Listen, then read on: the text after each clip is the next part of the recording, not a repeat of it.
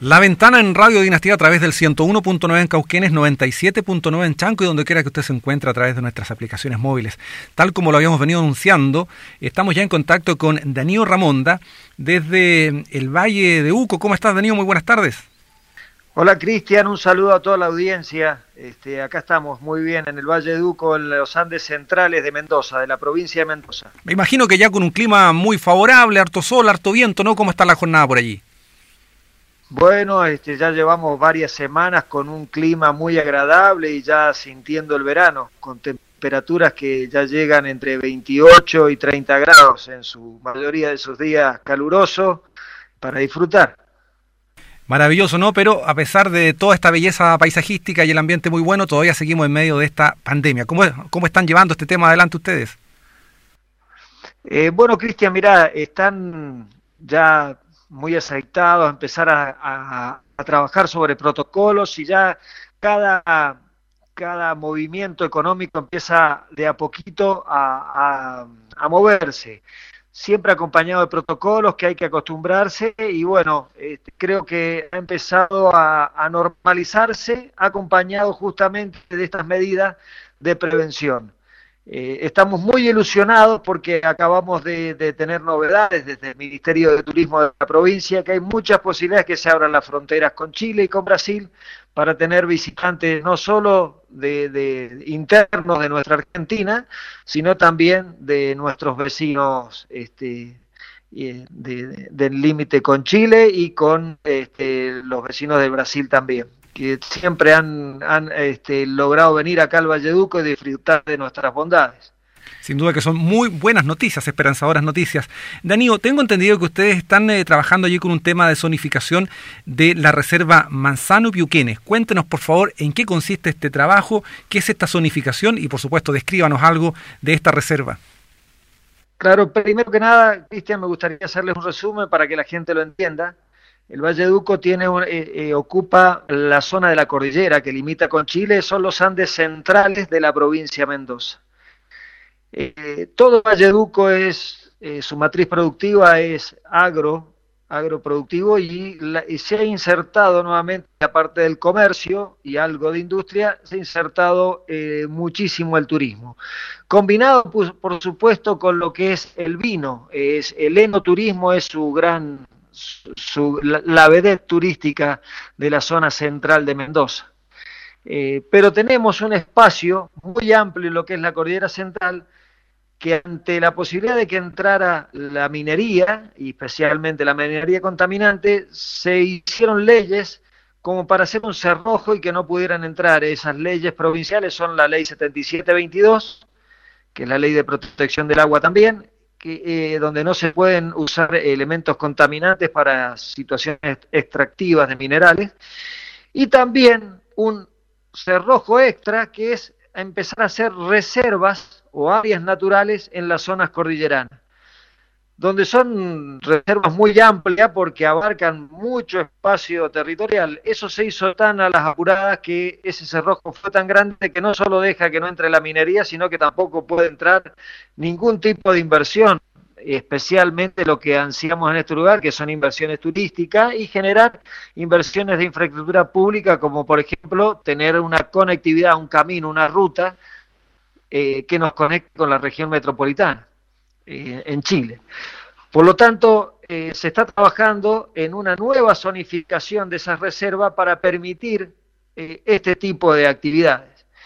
Realmente es muy difícil porque hay muchas ideas, hay muchos pensamientos, hay mucho fundamentalismo en algunos sectores extremos que impiden que ese desarrollo sea sustentable eh, entonces, eh, para que sea sustentable tiene que haber una pata de desarrollo económico, que sea sustentable económicamente, sustentable ambientalmente e inclusivo socialmente.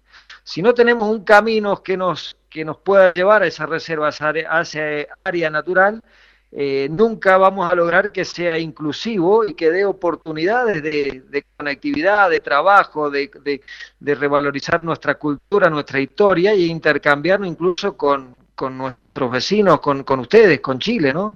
Que tan importante es.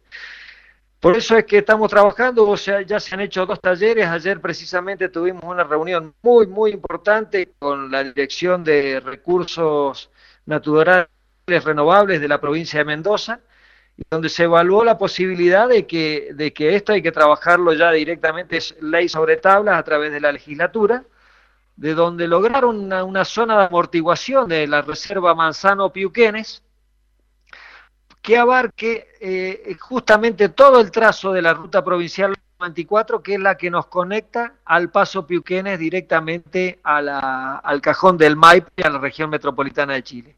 Que vuelvo a repetir, región metropolitana de Chile, que es la única región de Chile que no tiene contacto a través de una ruta con Argentina. Por eso es la importancia.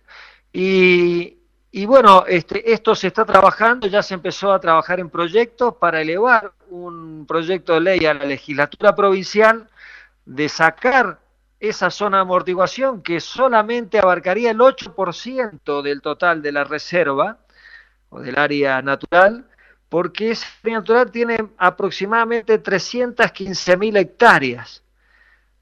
El hecho de hacer un camino que la atraviese y que logra conectarnos con nuestro vecino país de Chile, eh, solamente abarcaría el 8% de esa reserva y generando a sus márgenes la posibilidad de darle a los privados de que puedan hacer inversiones en infraestructura urbana o rural, que permita darle espacio a los que transitan por esa ruta de poder tener los servicios necesarios como son este, todo lo que se necesita en una ruta, eh, estaciones de servicio, eh, bueno, áreas de, áreas públicas como la aduana, eh, migraciones, bueno, todo lo que se necesita para poder hacer esa zona transitada. Más allá también de hacer desarrollos turísticos, como puede ser que hay, un viejo proyecto que está de hacer un resort de montaña, donde se puede este, disfrutar turísticamente nuestra cordillera en los 365 días del año. En invierno con un resort de esquí, con un centro de esquí que se llama Manantiales o Cerro Punta Negra, y eh, en verano con una zona de escalada muy importante, que es una zona de escalada a nivel internacional que se llama Arenales, donde vienen visitantes de todas partes del mundo a hacer eh, su entrenamiento de escalada en rock. Sin duda parece un proyecto... de hacer eh, paseos, perdón, paseos de, de montaña, senderismo, cabalgatas, cruces, eh, ese cruce se va a poder hacer en todo tipo de vehículos, como se hace eh, también en Paso Pehuencho, Paso Libertadores, en, en Norte, ¿no? Decíamos que este es un eh, proyecto que nos parece tremendamente atendible, considerando el impacto positivo, que por cierto hay siempre una externalidad negativa, pero más bien positivo en el sentido de conectar esta zona con la región metropolitana, la más poblada de, Chile. Eh, precisamente eh, la característica de este paso es que sea un paso internacional, como bien tú lo señalas, similar a, Pehuenche o, los Libertadores. El tema de la altura, que parece que siempre nos complica con el tema de la nieve, ¿cómo es ese paso? ¿Es especialmente complejo, es alto o es más bajo que, que los Libertadores, por ejemplo? Bueno, el, proceso para poder eh, concretar una ruta futuro son dos túneles a nivel de 3.000 metros sobre el nivel del mar y eso hace que esté habilitado todo el año. Pero tiene etapas de construcción, por eso primeramente estamos en la etapa de lograr que ese proyecto se apruebe en legislatura para que por ley se permita hacer la construcción. Posteriormente eso ya lleva cuatro niveles el, para hacer una ruta internacional. La primera, hacer una picada eh, de acceso para poder hacer los estudios necesarios para la posterior este, ruta que, va a quedar finalizada, ¿no? que eso requiere una inversión importante. Pero por, por lo menos tenemos que lograr en un mediano e inmediato plazo, lograr esa picada que sí pasa a, dos alturas importantes como son en el justamente en el límite, en la cordillera principal, que se llama el Paso Piuquenes, que son 4.000 metros, y el Paso Portillo Argentino, que ya tiene un túnel construido a 4.000 metros de altura, de 120 metros, y quedan solamente 90 metros para terminarlo. Por supuesto, ese paso va a requerir eh, a nivel de trabajo de limpieza un, trabajo importante para que esté habilitado por lo menos en la zona, en, la época eh, de verano, ¿no? La época estival. Eh, pero sirve también en invierno para poder transitarlo en motonieve o Fortrack de esos de, con, orugas que, que, van a servir para uso turístico, ¿no? Por lo menos en esta primera etapa que se llama el nivel 4 de camino, que se le denomina comúnmente una picada de estudio, que es el ancho de una pala eh, topadora. O sea, eso va a permitir a los este, ingenieros poder transitar y hacer las mediciones necesarias para la futura ruta. Y esta decisión, Danío, estamos conversando con Danío Ramonda de la Cámara de Comercio, Industria, Agricultura y Turismo del Valle de Uco, en Argentina, en Mendoza. ¿Esta decisión, eh, Danío, depende solo de la instancia provincial o tiene también una decisión de, carácter nacional en el futuro?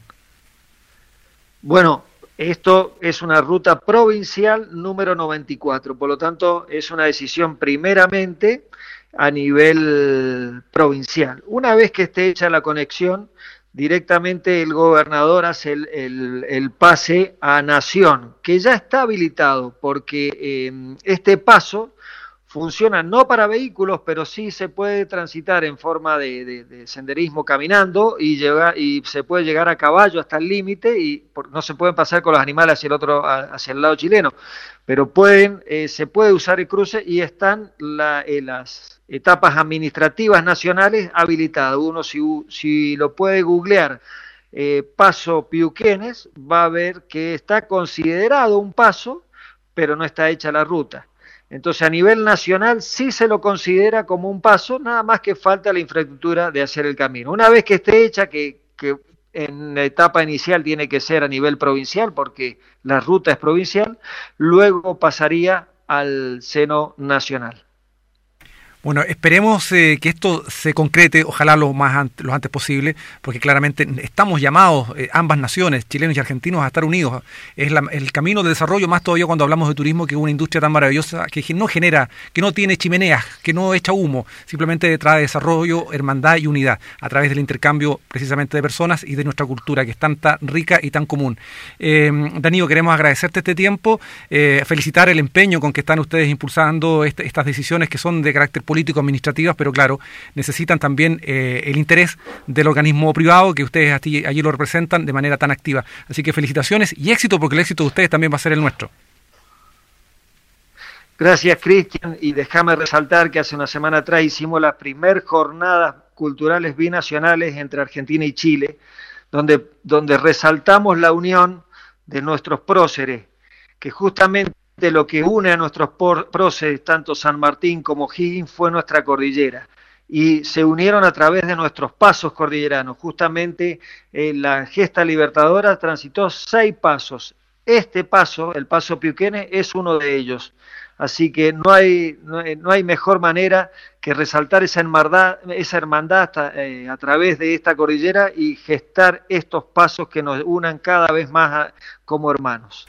Eh, muchas gracias, Cristian, por permitirme transmitir y, informar sobre este, sobre este tema tan importante. Daniel, los agradecidos somos nosotros, pero te cuento como dato final que en un canal de televisión asociado nuestro, acá a nivel de la provincia de Cauquenes, hoy día a las 22 horas precisamente se transmite el primer capítulo de la transmisión de esa jornada binacional que tú mencionas. Así que vamos a tener la oportunidad, si alguien no lo ha visto, de que pueda ver esto que señala Daniel Ramonda, que se desarrolló el pasado... Eh, 27, 28 de, octubre y que bueno, ahora se puede ver en la señal 2 de Telecauquenes, hoy día aquí en Cauquenes. Así que muchas gracias Danío y felicitaciones también por aquello.